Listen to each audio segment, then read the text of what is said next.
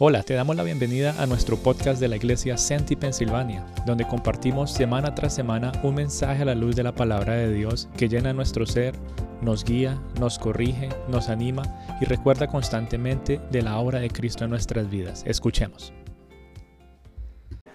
Nos acompañan y les aprovechamos a mandar un saludito a las personas que nos acompañan desde Perú, de Paraguay, de Costa Rica, eh, ¿de dónde más nos están acompañando? De, mm, de España, nos están acompañando.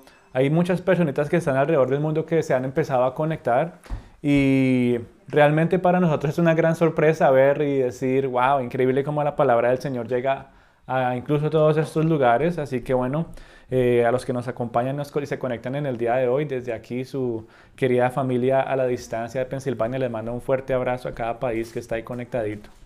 Bueno, y para empezar en, en el tema de una vez, bueno, me gustaría que pudiéramos eh, empezar a ver una conexión eh, práctica entre el capítulo 2 y el capítulo 3 de Hebreos, ¿verdad? Que hemos venido hablando en estas últimas semanitas. Eh, y me gustaría que empezáramos a llegar a ver una relación directa, una relación directa que hay entre estos dos capítulos de Hebreos, capítulo 2 y capítulo 3, con un pasaje de Éxodo del Antiguo Testamento, sí, Éxodo 17, así que si quieren ir teniendo las dos páginas listas, Éxodo 17 y Hebreos capítulo 3. Vamos a, tratar de tener nuestro, nuestro enfoque en esos dos capítulos en el día de hoy. Pero antes de llegar a esta conexión, me gustaría que empezáramos leyendo Hebreos 3, del versículo 7 al 16. Ahí los veo muy juiciosos todos con sus Biblias. Vamos a ir a empezar a leer. Dice, si oís su voz, no endurezcáis vuestros corazones como en la provocación, como en el día de la prueba en el desierto, donde vuestros padres me tentaron al ponerme a prueba y vieron mis obras por cuarenta años, por lo cual me disgusté con aquella generación y dije, siempre se desvían en su corazón y no han conocido mis caminos. Como juré en mi ira, no entrarán en mi reposo. Cuidado, hermanos, no piensen en lo malo, no dejen de confiar en el Dios que vive para siempre para que no se aparten de Él al contrario, mientras aún queda tiempo, cada uno debe animar el uno al otro a seguir confiando. Así nadie dejará de obedecer a Dios ni pensará que si peca hace bien. Al principio, cuando confiamos en Cristo, nos hicimos compañeros suyos y si, y si no dejamos de confiar en Él, seguiremos siendo sus compañeros por siempre. Por eso la Biblia dice, si hoy escuchan la voz de Dios, no sean tercos como aquellos israelitas que no quisieron obedecerlo. ¿Y quiénes fueron los que escucharon a Dios y no quisieron obedecerlo? Pues todos aquellos que Moisés sacó de Egipto. Esta es em, Hebreos capítulo 3 del 7 al 16. Y con eso en mente me gustaría que em, meditáramos en una historia, estuve leyendo un libro que nos habla a nosotros de eh, la historia contemporánea sobre todo lo que ha pasado en el mundo en los últimos años y ya por ejemplo eh, hablando de las guerras mundiales. Y en este libro relataba cómo eh, en un momento Alemania, ¿verdad? Este país, después de la Segunda Guerra Mundial, empezaron como a caer en cuenta, como que empezaron a salir noticias, ¿verdad? de lo que realmente había pasado en esta guerra mundial. Y es curioso ver cómo el mismo país de donde habían salido grandes reformadores bíblicos como Martín Lutero, también llegó a ser una nación de la cual vino tanta destrucción. Y llegó un momento en que esta nación empezó a conocer lo que había pasado en los campos de concentración durante la guerra. Y apareció un pastor que se llamaba eh, Rutenborn. Y él hizo una obra de teatro. Este pastor em, hizo una obra de teatro en la cual él estaba buscando encontrar una respuesta a la pregunta que la gente se estaba haciendo. ¿A quién debemos culpar por todo lo que ha pasado? ¿Quién debe cargar por la, carga de todo este gran genocidio? Tantas personas que murieron, ¿verdad? En, 6 millones de personas murieron en, en el transcurso de ese tiempo. Y la pregunta de muchos era, ¿y a quién vamos a culpar? Y algunos de los alemanes, pues claro, ellos se sentían mal de escuchar eh, estas noticias, de entender que la historia estaba saliendo a la luz pública pero ninguno quería contestar realmente a esa pregunta de quién tuvo la culpa. Aunque se sentían mal, ninguno quería contestar a esa pregunta. Y la obra de teatro que este pastor estaba haciendo consistía en reunir a un grupo de personas, ¿verdad? Y en su obra él iba al público y él les iba haciendo preguntas, tratando de que contestaran esta, este, este interrogante. Y muchos empezaban a contestar defendiéndose a sí mismos, diciendo que solamente lo habían hecho porque simplemente estaban viviendo por su propio interés, porque les iba a ir mal. Eh, y poco a poco como que la culpa la iban enviando a alguien de mayor autoridad. No, la culpa es de los soldados. Y entonces encontraron a los soldados en el teatro y él les preguntaba que, cómo pueden explicar. Y ellos decían, no, la culpa no es de nosotros. Nosotros solamente estábamos siguiendo órdenes de los comandantes. Y encontraron a los comandantes y les dicen, explíquenos esto, por favor. Ellos decían, no, la culpa no es de nosotros, la culpa es del gobierno y de todos los líderes del país. Y de repente un hombre, ¿verdad? Ve que todo, que todo está subiendo y subiendo y la culpa es el que tiene más autoridad y más autoridad. Y hay un hombre que se para al final del teatro y dice, el culpable es Dios. Él es el único que debe ser juzgado y no solamente por lo que pasó aquí en la guerra, sino por todas las atrocidades y calamidades que vemos en el mundo, decía este señor. Y mi querida familia, es increíble ver a través de este relato cómo el hombre decide darle la espalda a Dios y después cuando le toca vivir sus consecuencias y las, decisiones que ha tomado, empieza a culpar a los demás y poco a poco, o es para decir tarde o temprano, termina culpando a Dios que fue a quien a que dejó en el primer lugar. Si las personas se hubieran mantenido cerca de Dios en todo momento, nada de eso hubiera pasado. Pero poco a poco el hombre se ha ido revelando y se ha ido alejando del Señor. Y lo hemos visto en, esta historia, ¿verdad? Que les acabo de contar. Pero es curioso ver cómo el corazón del hombre siempre está buscando qué? Poner la culpa en otra persona. Poner la culpa después en Dios. Y en ese momento eh, el hombre pasa de ser el acusado a ser el acusador. No, primero me estaban acusando de que fue mi culpa, pero no, yo me revelo y no, no, la culpa no es mía, la culpa es de Dios, la culpa es de los demás. Y es como si estuvieran poniendo a Dios en el juzgado. Es como si estuvieran poniendo a Dios, que no cometió nada malo, en el banquillo. Anoche, curiosamente, veíamos una película de una situación también muy pesada en Estados Unidos sobre el racismo y cómo en una corte la persona que estaba acusando terminó siendo acusada. Y uno dice, es increíble cómo el corazón del ser humano puede ser tan oscuro y tan rebelde. Y no solamente eh, lo vemos en estas historias, sino también lo vemos en la Biblia. Eh, y es lo mismo que vemos en el pueblo de Israel eh, cuando ellos estaban en el desierto y por eso este pasaje de Hebreos 3 es tan importante para entender la conexión de lo que estamos tratando de ver en el día de hoy. Y este pasaje habla específicamente de una situación que estaba pasando el pueblo de Israel en Éxodo 17 cuando ellos salen de Egipto y están en el, perdón, ellos están en el desierto. Y es una historia que pasa cuando ellos están en un momento de crisis. Entonces vamos a ir a Éxodo 17, del versículo 1 al 7 voy a ir leyendo. Y dice, Toda la congregación de los hijos de Israel marchó por jornadas desde el desierto de Sin, conforme al mandamiento del Señor, y acamparon en, en Refidim, y no había agua para que el pueblo bebiera. Entonces el pueblo contendió con Moisés y dijeron, Danos agua para beber. Y Moisés les dijo, ¿por qué contienden conmigo? ¿Por qué tientan al Señor? Pero el pueblo tuvo allí ser y murmuró el pueblo contra Moisés y dijo, ¿por qué nos has hecho subir desde Egipto para matarnos de ser a nosotros, a nuestros hijos y a nuestros ganados? Y clamó Moisés al Señor diciendo, ¿qué haré con este pueblo? Un poco más y me van a apedrear. Y el Señor le dijo a Moisés, Pasa delante del pueblo y toma contigo algunos de los ancianos de Israel, y toma en tu mano la vara con la cual golpeaste el río Nilo, y ve. He aquí, yo estaré allí adelante de ti sobre la peña de Oreb, y golpearás la peña, y saldrá agua de la peña para que beba todo el pueblo. Y así lo hizo Moisés en presencia de los ancianos de Israel, y puso a aquel lugar el nombre Masá y Meribá, por la contienda de los hijos de Israel, y porque tentaron al Señor diciendo, ¿Está el Señor entre nosotros? o no. Después de leer este pasaje, tú y yo tenemos que tener en cuenta que esto pasa después de que ellos son liberados de Egipto.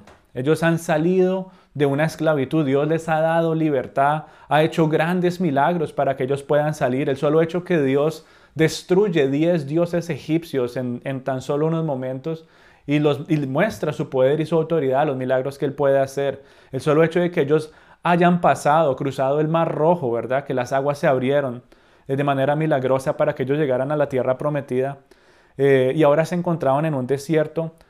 Tenemos que pensar, es en esa situación en la que ellos se encontraban. Y ellos cuestionaban, ¿y por qué Dios me ha puesto en este lugar? ¿Y por qué Dios permite que estemos aquí aguantando ser y nos vamos a morir deshidratados? Y la misma Biblia lo dice, Dios tenía un propósito para eso.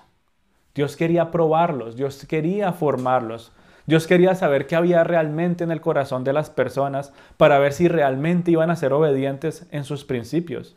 Y esta situación difícil en el desierto, en la cual vemos en Éxodo, nos está mostrando la verdadera condición del pueblo de Israel.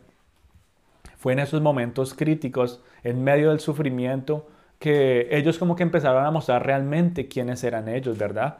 Y es lo mismo que le pasa al ser humano en el día de hoy, es lo mismo que te pasa a ti y me pasa a mí, en medio del sufrimiento y en medio de la dificultad que pasa. Eso como que nos empieza a cambiar y puede cambiar de manera positiva o puede cambiar de manera negativa. Para algunos el cambio cuál es? En medio de la dificultad, en medio del sufrimiento, en medio de la necesidad, la respuesta de muchos es aferrarse cada vez más a Dios en medio del dolor. La respuesta de muchos es eh, la necesidad de crecer más en fe en medio de las necesidades, de crecer en compasión, de crecer en obediencia. Esa es la respuesta que tú y yo deberíamos tener y esa es la respuesta que el pueblo de Israel debió haber tenido en ese momento. Pero otros en medio del sufrimiento y la dificultad, ¿qué pasa? Empiezan a caer en la duda, empieza a entrar esa dureza del corazón de la cual habla Hebreos 3. Dice que sus corazones se habían endurecido, es decir, ellos dudaron de Dios, aún después de ver todo lo que había hecho por ellos. Endurecieron su corazón después de ver que Dios los había liberado de la nación más poderosa de la época. Endurecieron su propio corazón y dudaron de Dios después de que se dieron cuenta que ya les había dado comida y agua. Y porque les dio un poquito de deseo otra vez que hacen ellos, dudemos otra vez del Señor. Nuevamente la pregunta que hicimos al principio, ¿de quién es la culpa? Señalando a Dios. Dice que contendían contra Dios y Moisés, y ya vamos a ver qué significa esa palabrita.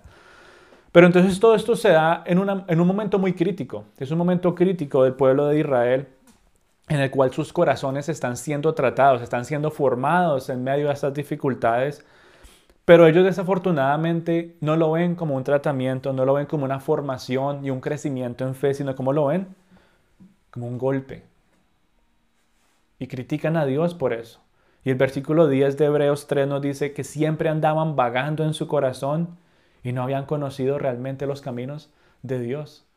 Claro, Él estaba ahí con ellos, pero aún así dudaban. Y la última pregunta que ellos se hacen en el versículo 7 em, de Éxodo es, ¿está realmente Dios con nosotros o no?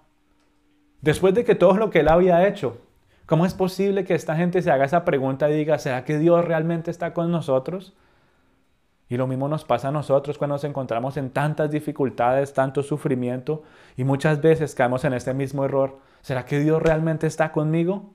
Y Hebreos en el capítulo 3 nos está llamando la atención a no caigan en el mismo error que el pueblo de Israel. No vuelvan a pensar como ellos, porque para nosotros, ¿verdad? Es un llamado de atención. Dice, cuidado hermano, hermanos, mirar que no haya en, ningún, en ninguno de vosotros un corazón lleno de incredulidad, haciendo referencia a qué?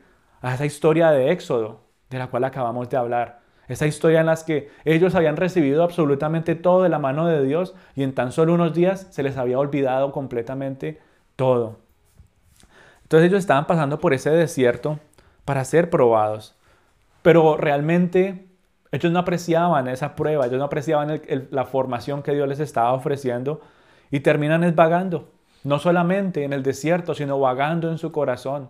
No solamente con eh, falta de seguridad donde iban a ir, sino con falta de seguridad eh, que su corazón debería estar puesto en las promesas de Dios. Y este grupo de personas, mi querida familia, que estaba en el desierto, uno podría decir y justificarlo, no, pues que estaban pasando por una situación muy difícil y muy peligrosa. Yo no sé los que han tenido la oportunidad de ir a sitios áridos y no hay agua, uno como que empieza a desesperarse un poquito, ¿no? Incluso, por ejemplo, cuando uno va a caminar, a hacer hiking y eso, y uno se le acaba el agua, y uno, ¿y, ahora? ¿Cómo, ¿Cómo voy a hacer para, para que me rinda este sorbito? ¿Cómo voy a hacer para que, que esto sea suficiente? Porque yo, yo, no sé si me va a alcanzar. Yo no sé si va a ser suficiente. Y empieza uno como a dudar. Ah, es que hubiera puesto más. Empieza uno a, a ponerle lógica a todas las cosas. Eh, pero hablando de manera espiritual, esa misma condición se empieza a revelar en nuestros corazones. En medio de las situaciones difíciles empezamos a ver peligro y la duda empieza a crecer. Esta nación entonces podríamos decir que en tan solo unas horas iban a estar completamente deshidratados si no encontraban agua para beber. Y es curioso como antes ya Dios les había prometido eh, o les había proveído. Había pasado lo mismo una situación muy similar. Y Él le dice, aquí hay un lago o ahí hay, agua, pero es amarga. Moisés, hace esto, agarra esa rama, ponla ahí y tu pueblo va a poder beber. O sea que ya Dios les había proveído agua una vez. Y se vuelve a repetir la situación y ellos como que ahora pasan de quejarse a contender contra Dios. ¿Cómo así que otra vez falta el agua? ¿Cómo así que otra vez faltan estas necesidades básicas en mi vida? Nos vamos a morir en poco tiempo, era lo que el pueblo de Israel realmente estaba diciendo a través de, esa contienda que estaban teniendo. La pregunta es, ¿qué debieron haber hecho ellos en medio de esa angustia? ¿Qué era lo mínimo? ¿Qué era lo mínimo que uno esperaría de estas personas después de haber sido liberados de la nación más grande de la época? Después de haber visto la provisión de Dios eh, cuando les faltaba agua, cuando les faltaba carne, y en ambas ocasiones Dios proveyó milagrosamente. ¿Qué, qué era lo mínimo que uno podía esperar de ellos? ¿Dónde está la fe de ellos? ¿Dónde está tu fe en mí? Yo me imagino al Señor, pero es que mira, te acababa de dar y al día siguiente otra vez que no hay agua. ¿Todavía dudas que yo puedo hacer lo imposible? ¿Todavía dudas que yo puedo hacer brotar ríos en el desierto? Dios los había cuidado mucho hasta ese momento. Dios los había cuidado de una manera sobrenatural. Y se suponía que en esta nueva aflicción que ellos eh, estaban viviendo, deberían confiar en el poder de Dios. Se suponía, lógicamente uno mira a esta gente y uno dice, oye, pues esto es que ellos, mira, ¿cómo van a reaccionar de esa manera? Y lo bonito que es la Biblia es que nos muestra a nosotros y nos dice a nuestro corazón, no lo señalen a ellos porque ustedes son iguales. Tengan cuidado de no caer en el mismo error. Y dice la Biblia en otra parte, todo lo que está escrito en el Antiguo Testamento, todo lo que vivió la nación de Israel es de ejemplo para nosotros. ¿Para qué? Para no cometer los mismos errores. Ellos deberían confiar en el poder de Dios en ese momento. Debieron haber confiado en la bondad del Señor, pero no lo hicieron. No lo hicieron. Y si Dios eh, ya les había mostrado que había hecho lo imposible, si ya les había dado todo lo que necesitaban en el desierto, la pregunta es, ¿cómo no lo iba a hacer otra vez? ¿Será que era difícil para él? ¿Será que es que ya no podía? ¿Será que Dios solamente puede hacer un milagro y ya? Nos vemos en 5 o 6 años que yo recargue baterías y, y pueda hacer algo nuevo otra vez. Tú y yo servimos a un Dios omnipotente y omnipresente. Él tiene poder supremo sobre todas las cosas y está presente en todo lugar. El pueblo de Israel desafortunadamente lo veía. Él los estaba acompañando como una nube de fuego. Perdón, como una, como una nube y como una torre de fuego. Ellos sabían que Dios estaba con ellos y aún así, ¿será que Dios sí está con nosotros? Hey, yo estoy contigo. ¿Me ves? Aquí está mi presencia, mostrando mi gloria, mostrando mi poder, mi cuidado y mi protección. Y aunque lo veían, aunque lo veían con sus ojos, su corazón estaba qué? Ciego. Un corazón lleno de duda, como dice la Biblia, vagando. Un corazón vagabundo. Y no confiaron en las promesas del Señor. ¿Cómo, ¿Cómo así que Dios no les iba a poder ayudar? Claro que Dios podía haberles ayudado. Y lo hizo, y vamos a ver cómo lo hizo. Pero entonces estas personas en lugar, como dice que en lugar de clamar a Dios, en lugar de pedirle, ¿qué hacen? Se quejan. Se quejan una vez más contra Dios. Se quejan contra Moisés, a tal punto que llegan a hacer una demanda legal. Imagínense eso, poner a Dios en un banquillo y venga, vamos a juzgar a Dios, a ver qué es lo que hizo con nosotros. En Éxodo 17, Dios 2 dice, el pueblo contendió con Dios y con Moisés. Y la palabra contendió es una frase que viene del idioma original en el hebreo que implica más que una queja. Era un término usado para hacer una demanda legal contra una persona y los, y los israelitas estaban hablando de esa manera. Ya ellos se habían quejado varias veces, pero en este momento estaban demandando legalmente a Dios porque según ellos Dios había roto qué? Las promesas que les había dado. Todo lo que Dios les había prometido en su mente y en su corazón dudoso, incrédulo y vagabundo, ellos estaban pensando que Dios había roto sus promesas solo porque en un día no tenían agua. Y dice en la Biblia que por eso le pusieron a ese nombre, a ese lugar el nombre de qué?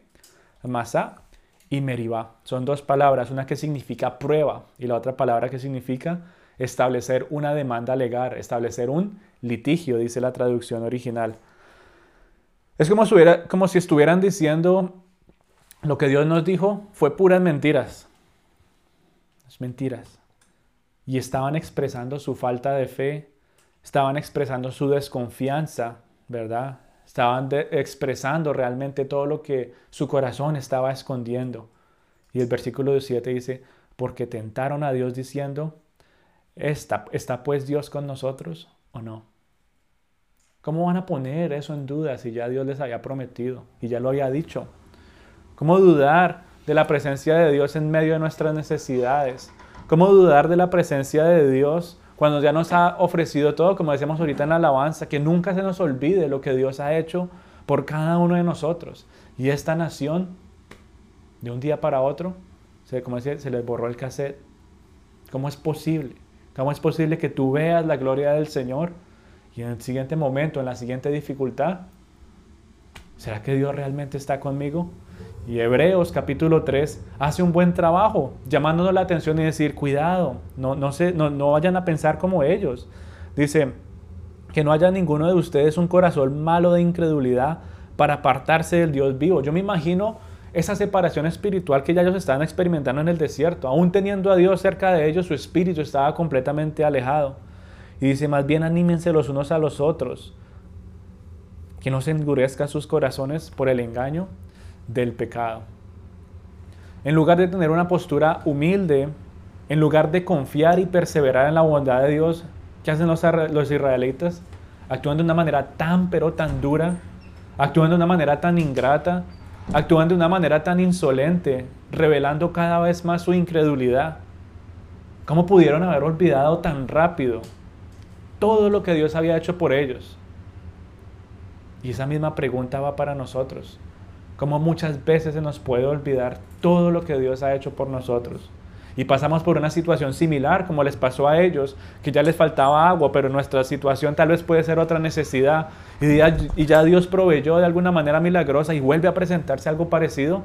Y en lugar de decir, Señor, yo sé que tú lo puedes hacer, tú ya me has mostrado. ¿Qué hacemos nosotros?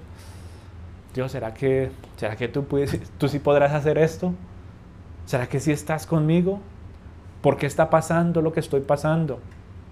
Y empezamos a entrar en ese ciclo que dice aquí, la vagancia o eh, eh, eh, como vagabundos en nuestro corazón. Es decir, ya no estamos en un desierto dando vueltas por 40 años, pero nuestro corazón que tiene esa misma condición y andamos vagando de duda en duda y Dios está diciendo, yo estoy aquí, ¿por qué no vienes a mí? El pueblo de Dios pecó muy grande, muy grandemente en ese día. Las acusaciones que ellos le estaban haciendo a Dios no eran solamente injustas, ¿sí? No era solamente injusto, realmente era una blasfemia que ellos llegaran a decir que Dios les falló, llegar a decir que Dios les mintió, llegar a decir o, o, pretender que es que Dios no puede cumplir su palabra, llegar a decir que a Dios le cuesta cumplir un milagro más. Era un gran pecado hablar y pensar como ellos estaban pensando y como estaban hablando. Y el problema de toda esta situación, y el gran problema, es que el resto de la humanidad no es tan diferente al pueblo de Israel. Por eso el autor de Hebreos en el capítulo 3 necesita traer a memoria esta situación que ellos estaban viviendo. Necesita traer a memoria este evento tan eh, crítico, no porque ellos estaban a punto de morir físicamente, sino crítico porque estaban poniendo a Dios en un banquillo y lo estaban juzgando de, manera injusta. Y Hebreos trae esta historia a nuestras mentes para llamarnos la atención diciendo que no haya ninguno de ustedes que un corazón incrédulo para que no se aparten de Dios. Toda la raza humana, absolutamente toda la raza humana, dice Romanos, que no ha habido ni siquiera una persona justa en este mundo. Todos han sido impíos. Así que toda la raza humana es culpable de los mismos pecados que el pueblo de Israel cometió en el desierto.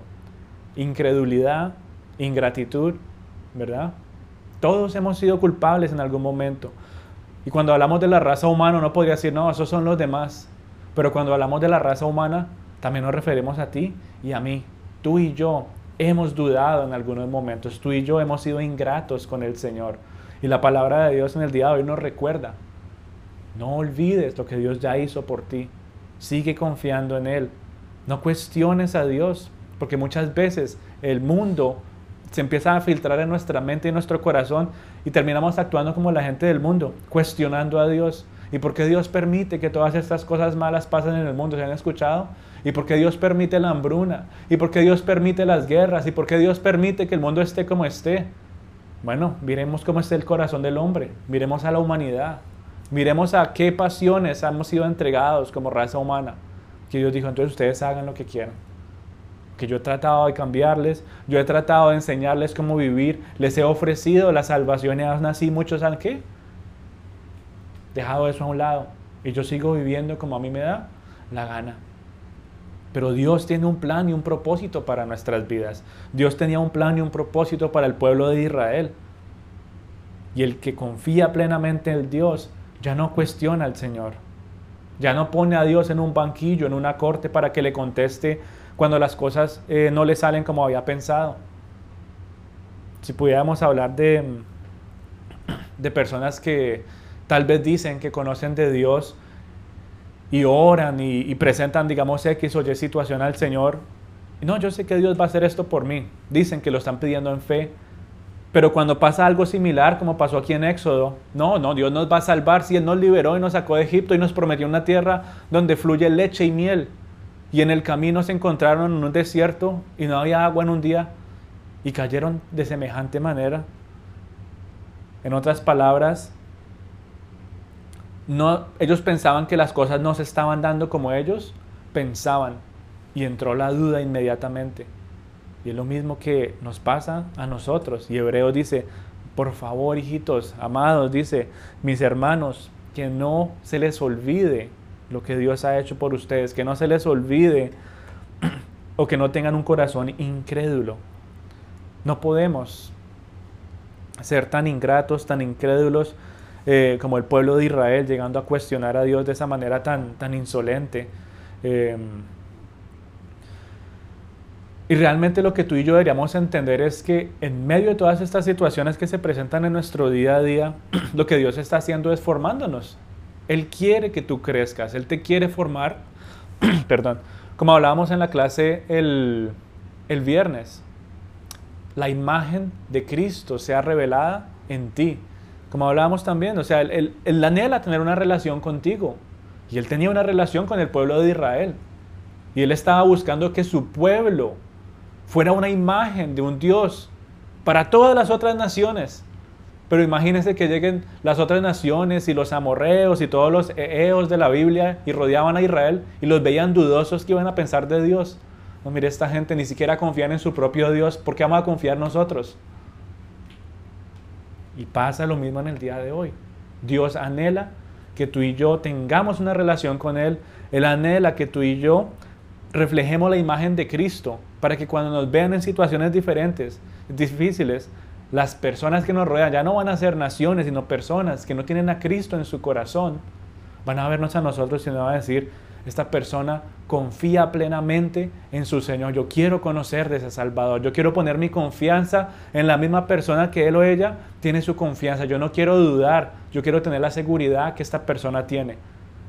Y nuestro testimonio, poco a poco, empieza a mostrar que siempre estamos recordando lo que Dios ha hecho por nosotros, que nuestro estilo de vida es un estilo de vida de fe, es un estilo de vida que es una confianza plena en nuestro Salvador, que no hay eh, cuestionamientos y no estamos debatiendo con Dios por qué esto y por qué lo otro, sino que decimos, Señor, gracias porque estás formando algo más en mí. Gracias porque estás revelando lo más oscuro y lo más profundo que había en mi corazón que yo no me había dado cuenta. Gracias porque me estás probando y estás formando mi vida en fe. Eso es lo que estaba haciendo con el pueblo de Israel. Pero el pueblo de, Israel estaba completamente rebotado. A tal, momento, a tal punto que ellos dicen que iban a apedrear a Moisés. Moisés, yo me imagino al pobre, Señor, me van a agarrar a piedra acá, me van a matar. Y él va y clama a Dios. Un ejemplo de fe. un ejemplo de confianza. Él hubiera podido haber salido corriendo y allá ustedes entonces mueran de, de sed. Yo sí confío en Dios, yo sé que Él me puede dar agua, nos vemos. Pero ¿qué hace Él? Señor, aquí está tu pueblo. Mira lo que está pasando.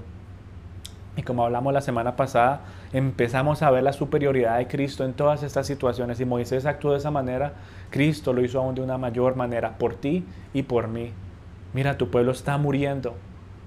Y viene Cristo y nos rescata y nos da esa agua, o esa vida, esa agua que fluye, ¿verdad? Esos torrentes de agua viva. Y Moisés entonces va a clamar por el pueblo a Dios. Cristo en el día de hoy clama por ti y por mí. Por todo lo que nosotros estamos viviendo.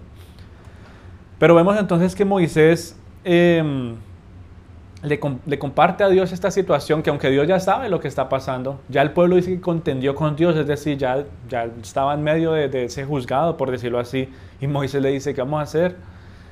Y la manera como Dios responde empieza a darle la vuelta completamente a todo este asunto que el duro corazón del hombre estaba planeando. El corazón del hombre estaba planeando juzgar a Dios y, culparlo por absolutamente todo. Y Dios responde Así como cuando le llega a uno una, carta de la corte y que tengo que presentarme a corte y uno, uy, qué susto, ¿qué hice? Más o menos así, imagínese. Pero a Dios no le dio miedo. ¿Por qué no le dio miedo? Porque Él es un Dios 100% bueno, un Dios 100% perfecto y sabía que no había fallado en absolutamente nada.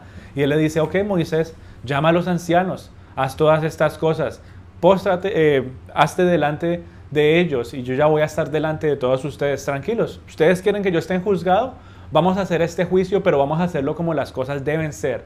Vamos a hacerlo de una manera eh, formal, con todas las normas de la época. Y Dios le dice a Moisés entonces que se iba a colocar delante del pueblo. Dice, llama a los ancianos, o en otras palabras, estaba accediendo al tribunal. Y todo eso es como, como para hacerlo para seguir todas las normas de la época para un juicio, como se hace en el día de hoy. Está ahí el juez, está el jurado, están las personas, están los, los abogados, todo esto, ¿verdad? Más o menos es lo que estaba eh, poniendo Dios en ese momento, pero según las normas de la época. Y necesitaban llamar entonces a los ancianos del pueblo. Moisés debería estar ahí también como el cual iba a ejecutar el juicio, ¿verdad? El juez. ¿Y quién iba a ser el acusado? Dios. Bueno, yo que ustedes me van a acusar, a ver, acúsenme. ¿Qué tienen que decir aquí? ¿Dónde están los testigos? ¿Dónde están los testigos? Ah, es que a mí no me han dado agua, es que me estoy muriendo de sed, mire, mi ganado está, no hay, no hay que darles. Y Dios está ahí escuchando todo, está siendo acusado. Y Moisés, yo me imagino a Moisés ver la dureza del pueblo, ver la dureza de sus corazones y Dios pacíficamente esperando a ver que se, que se haga un juicio. Y Dios le dice a Moisés algo muy especial y le dice, toma la vara que te había dado. Y eso es importantísimo, porque cuando habla de esta vara, la vara de Moisés es un símbolo de autoridad y es un símbolo de poder de que Dios va a juzgar. Yo no sé si ustedes se acuerdan cuando estaban en Egipto, pero ¿qué hizo Moisés con esta vara? Estaba ejerciendo un juicio sobre la nación de, de Egipto. Cuando Dios le dice, toma la vara y ponla en el río Nilo, ¿Qué estaba haciendo? Estaba juzgando y estaba aplicando un juicio contra los egipcios. Y esa misma vara que había ejecutado un juicio es la misma vara que iba a hacer lo mismo en esta situación ejecutando una sentencia. Y cuando Moisés se puso delante del pueblo con la vara, ya todos sabían, ya todos sabían que alguien estaba a punto de ser castigado por el pecado tan horrible que ellos habían acabado de cometer contra Dios. Yo me imagino ellos todos emocionados, uy, Dios accedió al tribunal, ahora sí vamos a culparlo. Y se postra este Moisés delante de ellos con la vara. Uy, ¿qué pasó? ¿Qué hicimos? Y hubo un silencio muy tenso, yo me imagino en ese momento. Pensando, pensando. Hemos hecho algo horrible y ahora vamos a ser castigados con la misma vara que ejerció un juicio sobre la misma nación de Egipto. Iba a ser la misma vara que iba a ejercer un juicio sobre quién? Sobre el mismo pueblo de Israel. Pero es increíble, es increíble ver cómo ellos están ahí de pie, ellos están ahí esperando, ¿verdad? Que pasen de ser los acusados, a ser acusadores. Y Dios hace completamente lo opuesto. Dios hace algo que ninguno se estaba esperando. en ese momento, en ese silencio, ya todos se vieron, nosotros somos los culpables. Nosotros vamos a ser golpeados con esa vara. Y Dios hace algo que ninguno se hubiera imaginado y es de lo que nos habla Hebreos capítulo 2. Y vamos a ir conectándolo. El versículo 6 dice de Éxodo, He aquí, yo estaré delante de ti allí sobre qué? La roca de Oreb. Y golpearás la roca y saldrán de ella aguas y beberá el pueblo. Cuando tú y yo leemos el Antiguo Testamento y cuando se habla de la palabra roca, usualmente se está refiriendo a Dios, el Dios que trae salvación a su pueblo. Deuteronomio 32.4 dice que Dios es nuestra roca, cuya obra es perfecta. El salmista decía, roca mía y fortaleza mía eres tú, mi escudo y fortaleza de mi salvación, mi alto refugio. En otras palabras, en el Antiguo Testamento Dios es la roca de Israel. Y en este pasaje de Éxodo, Dios se coloca delante de Moisés para recibir el castigo que el pueblo se estaba mereciendo y nos muestra una vez más la manera única que Dios ofrece esa salvación. Esa salvación solamente viene por Dios. El pueblo se iba a morir, no solamente de sed, sino que se iba a morir espiritualmente sin Dios. ¿Y qué hace el Señor? Se postra, se pone delante de ellos para recibir el castigo que iba o que se suponía que iba a caer sobre este pueblo incrédulo y necio, que realmente merecía morir pero Dios decide recibir el golpe de su propia justicia. Cuando Moisés golpeó la roca, dice que salió tanta agua que todo el pueblo pudo saciar su sed y no es solamente un vasito de agua para cada uno. Geográficamente, cuando uno ve esa zona, y creo que en la clase lo mostramos, es un valle enorme. Y los científicos dicen, ¿cómo es posible que este lugar se haya llenado de tanta agua? ¿Cómo es posible que eso haya pasado? E incluso los salmistas decían de la cantidad de agua que sació el pueblo de Israel. Es increíble ver cómo Dios cuando hace algo lo hace de una manera espectacular, increíble y milagrosa. Este pueblo incrédulo y necio necesitaba morir y debía morir, merecía la muerte. Pero Dios dice, yo recibo el golpe de mi propia justicia por mi pueblo. Yo recibo ese golpe y no solamente recibo el castigo, sino les doy la bendición de lo que estaban esperando. Y esto nos da una imagen muy clara, mi amada familia, de que Cristo es la roca de nuestras vidas. Cristo es nuestra salvación. Y tal vez tú y yo no estemos en un desierto en el día de hoy, clamando por agua, pero sí estamos en un desierto de pecado que nos estaba llevando a esa misma muerte. Y Cristo es la roca que es golpeada, que toma el castigo que tú y yo estábamos mereciendo que va al juzgado y lo ponen en esa cruz sin merecerlo. No había hecho nada malo, nada. Y aún así, ¿qué hace el hombre? Pone a Cristo, esta vez no en un banquillo, sino en qué? En una cruz. En una cruz es puesto Cristo Jesús y es golpeado con la vara de la justicia. El castigo que tú y yo debíamos haber recibido, el Cristo lo recibe y sale de él un torrente de agua viva que hasta el día de hoy sigue saciando a todos aquellos que creen en Él, a todos en ellos que proclaman con su boca que Cristo es el Salvador del mundo, a todos aquellos que confían y creen que Él murió y resucitó al tercer día y ascendió a los cielos y ahora está intercediendo por su pueblo. Es en Cristo en que tú y yo nos estamos refugiando. Es en Él en que podemos saciarnos por toda la eternidad.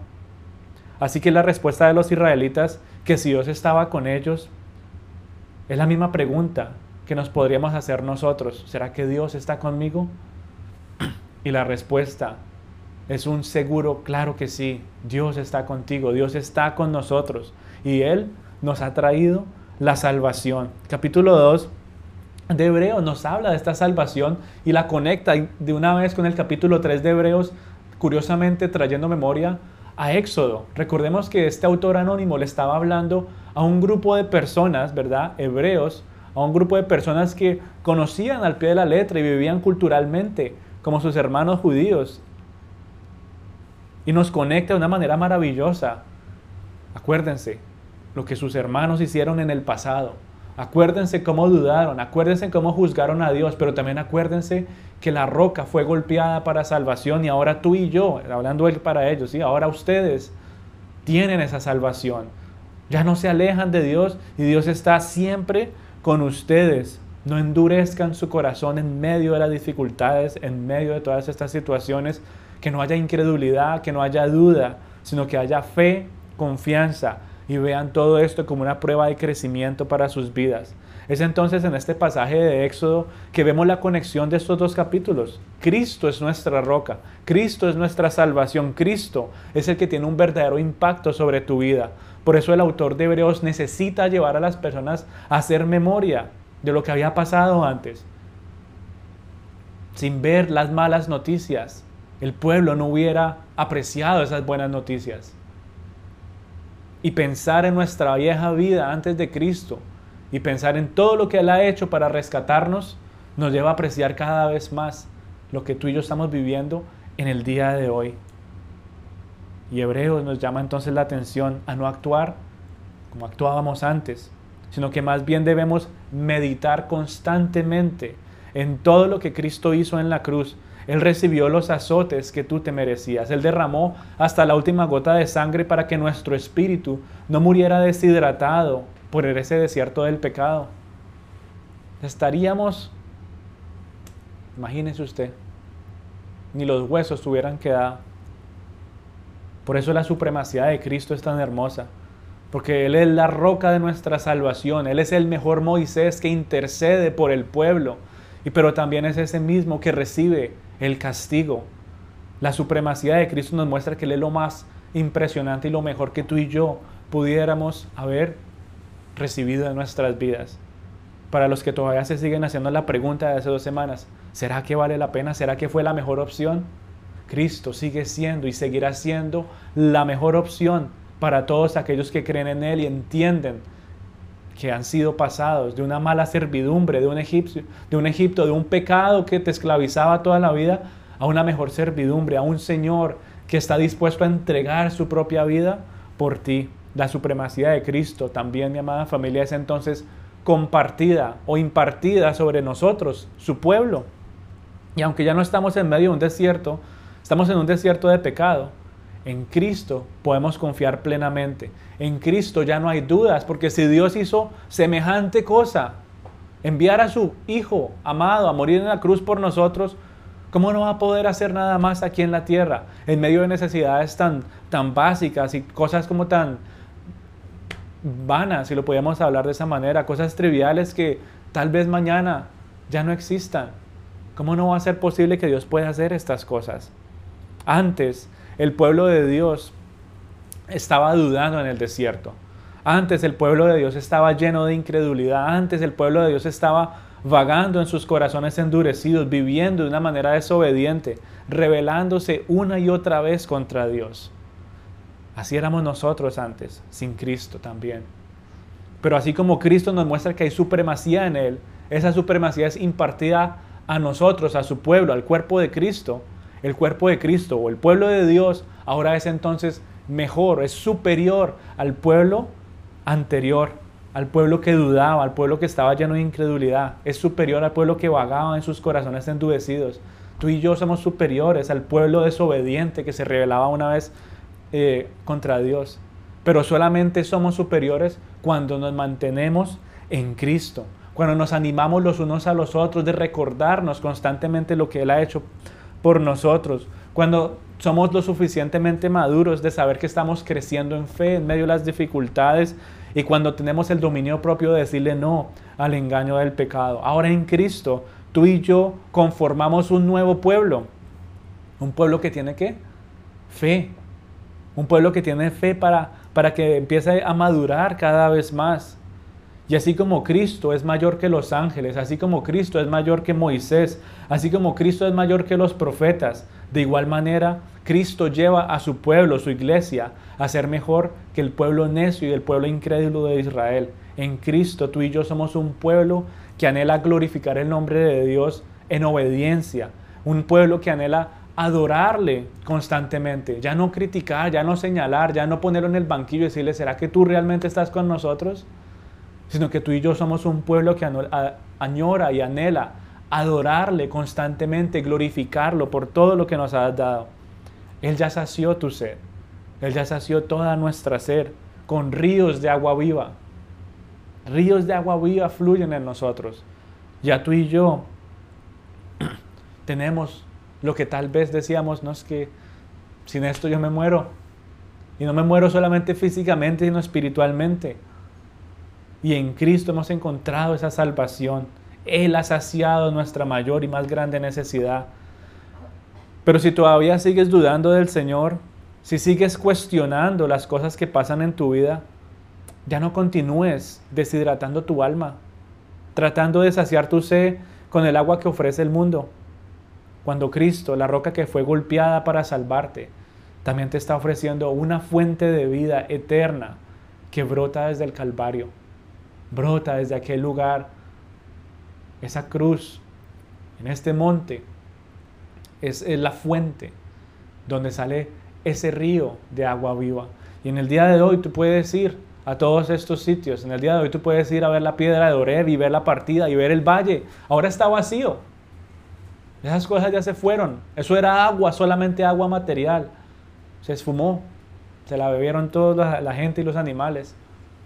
Pero en el día de hoy, el agua que Cristo nos dio cuando murió en el madero sigue fluyendo y sigue llenando no solamente un valle espiritual, sino sigue llenando cada uno de nuestros corazones. Todo aquel que va con un corazón seco, todo aquel que va con un corazón que está a punto de morir y recibe de Él, recibe la vida, recibe la salvación, pero también recibe y es parte de un mejor pueblo que ahora vive por fe, vive en obediencia, vive en adoración, reconociendo que Cristo murió por nosotros. Él es esa roca que fue golpeada y Él es esa roca que está siempre con nosotros. Él es el fundamento de nuestras vidas. Y es maravilloso ver cómo el libro de Hebreos hace un buen trabajo de manera magnífica ver la conexión tan impactante que hay entre el pecado, entre la incredulidad, entre eh, estar vagando en un corazón duro y el contraste con la supremacía de Cristo. Él, Él es la mejor decisión. Él es lo mejor que puede existir para ti, para tu familia, para todos los que te rodean. Y por eso nuestro anhelo es llegar a ser esa verdadera nación que refleje la gloria de Dios a todos los demás. En ese momento, desafortunadamente, la nación de Israel no lo hizo como lo debiera haber hecho y pasaron por muchas situaciones difíciles. Algunos momentos ellos mostraron fe, en algunos momentos mostraron obediencia y vimos como muchas otras naciones decían, yo quiero servir al Dios de ellos. Yo quiero ser parte de ellos porque miren lo que Dios ha hecho por este grupo de personas. En otros momentos como este, fallaron y fallaron de una manera terrible. Y en el día de hoy, tú y yo estamos llamados a ser ese ejemplo para los demás. Yo quiero ser una persona que también adore y glorifique al mismo Dios que ellos adoran y glorifiquen. Yo quiero ser obediente como ellos son obedientes. Yo quiero tener gozo como ellos tienen gozo. Yo ya no quiero tener esa carga que es que me toca hacer las cosas, sino yo anhelo hacer las cosas como para Dios. Así que mi querida familia, esa es la enseñanza que nos deja Hebreos 2 y 3, conectándolo con este pasaje del Antiguo Testamento, para ver que la supremacía de Cristo se empieza también a impartir en sus hijos y nos lleva a vivir de una manera diferente, pero lo más importante, dependiendo completamente de Él. No es para creernos más, no es para creernos mejor que todas las personas que están fuera de la iglesia o que no conocen a Cristo. Es para recordarnos de que sin Cristo seríamos como ellos, de que sin Cristo volvemos a ser desobedientes, de que sin Cristo no hay fe en nuestro corazón, de que sin Cristo no hay un deseo genuino de glorificar y adorar el nombre de Dios. Así que tú y yo eh, tenemos que cuidar mucho de nuestro corazón. Y cuando entre la duda y cuando entre la desconfianza, como pasó en esta situación, lo que tú y yo tenemos que hacer es que recordar lo que Cristo hizo por nosotros. La piedra, la roca que fue golpeada y de la cual fluyen ríos de agua viva.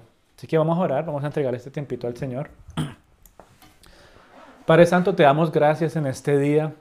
Te damos eh, la gloria solamente a ti, Dios Todopoderoso, por darnos la oportunidad, Señor, de poder reflexionar, Dios, en la dureza de nuestro corazón, de poder reflexionar, Señor, en cuán oscuro, Señor, nuestro corazón puede llegar a ser en algunos momentos. Y queremos venir a pedirte perdón si en algún momento, Dios Todopoderoso, hemos venido con un corazón endurecido, hemos venido con un corazón que duda, en un corazón incrédulo, en un corazón egoísta. Y muchas veces, aunque hemos estado, Señor, en la iglesia, aunque hemos estado, Dios, diciendo que llevamos una vida cristiana, nuestro corazón realmente estaba vagando, Señor, en un desierto. Y en el día de hoy, Padre Santo, te queremos pedir perdón por cuestionarte, por contender contra ti, por juzgarte, Señor, por criticar tus decisiones. Y hoy, Señor, queremos someternos a lo que tú tienes para nosotros. Hoy queremos someternos, Dios, a tu plan y a tu propósito.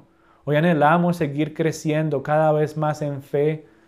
Hoy queremos disfrutar, Señor, de la formación que tú nos quieres dar en medio de las pruebas, Dios Todopoderoso. Hoy queremos, Dios, acercarnos con un corazón genuino y decir que tú eres nuestra roca. Ahí donde tú estás, dile, Señor, tú eres la roca de mi salvación. Gracias por haberme rescatado. Gracias, Señor, porque tú has hecho lo imposible para mí. Y anhelo constantemente meditar y recordar en esos azotes que tú recibiste por mí, por tomar mi culpa y llevarla a la cruz, por traerme sanidad, por traerme restauración, por traerme vida y vida en abundancia. Gracias te damos, Cristo Jesús, porque sin ti nuestra vida, Señor, no tendría sentido. Porque sin ti nuestra vida sería como este pueblo de Israel vagando de un lado al otro en el desierto, buscando una bendición de vez en cuando, buscándote solamente cuando había frustración o necesidad. Pero en ti, Cristo Jesús, te buscamos, Señor, cuando estamos bien y cuando estamos mal. En ti, Señor, podemos venir a Dios a glorificarle y agradecerle constantemente. Y también presentar nuestras peticiones y rendirnos completamente ante un Dios que todo lo puede. Gracias te damos, Cristo Jesús, por haber tomado parte de este juicio, por haber sido el que recibió el juicio y por ser también aquel que nos cuida e intercede por nosotros. Te glorificamos en el día de hoy y no hay otro lugar, Señor, en el cual quisiéramos estar si no es en tu presencia. Es en tu presencia donde hay plenitud de gozo, Señor. Es en tu presencia donde incluso en medio de las dificultades, en medio de la necesidad, en medio del dolor, en medio de la frustración, en medio de la soledad, tú estás conmigo. Y por eso te glorifico y te alabo.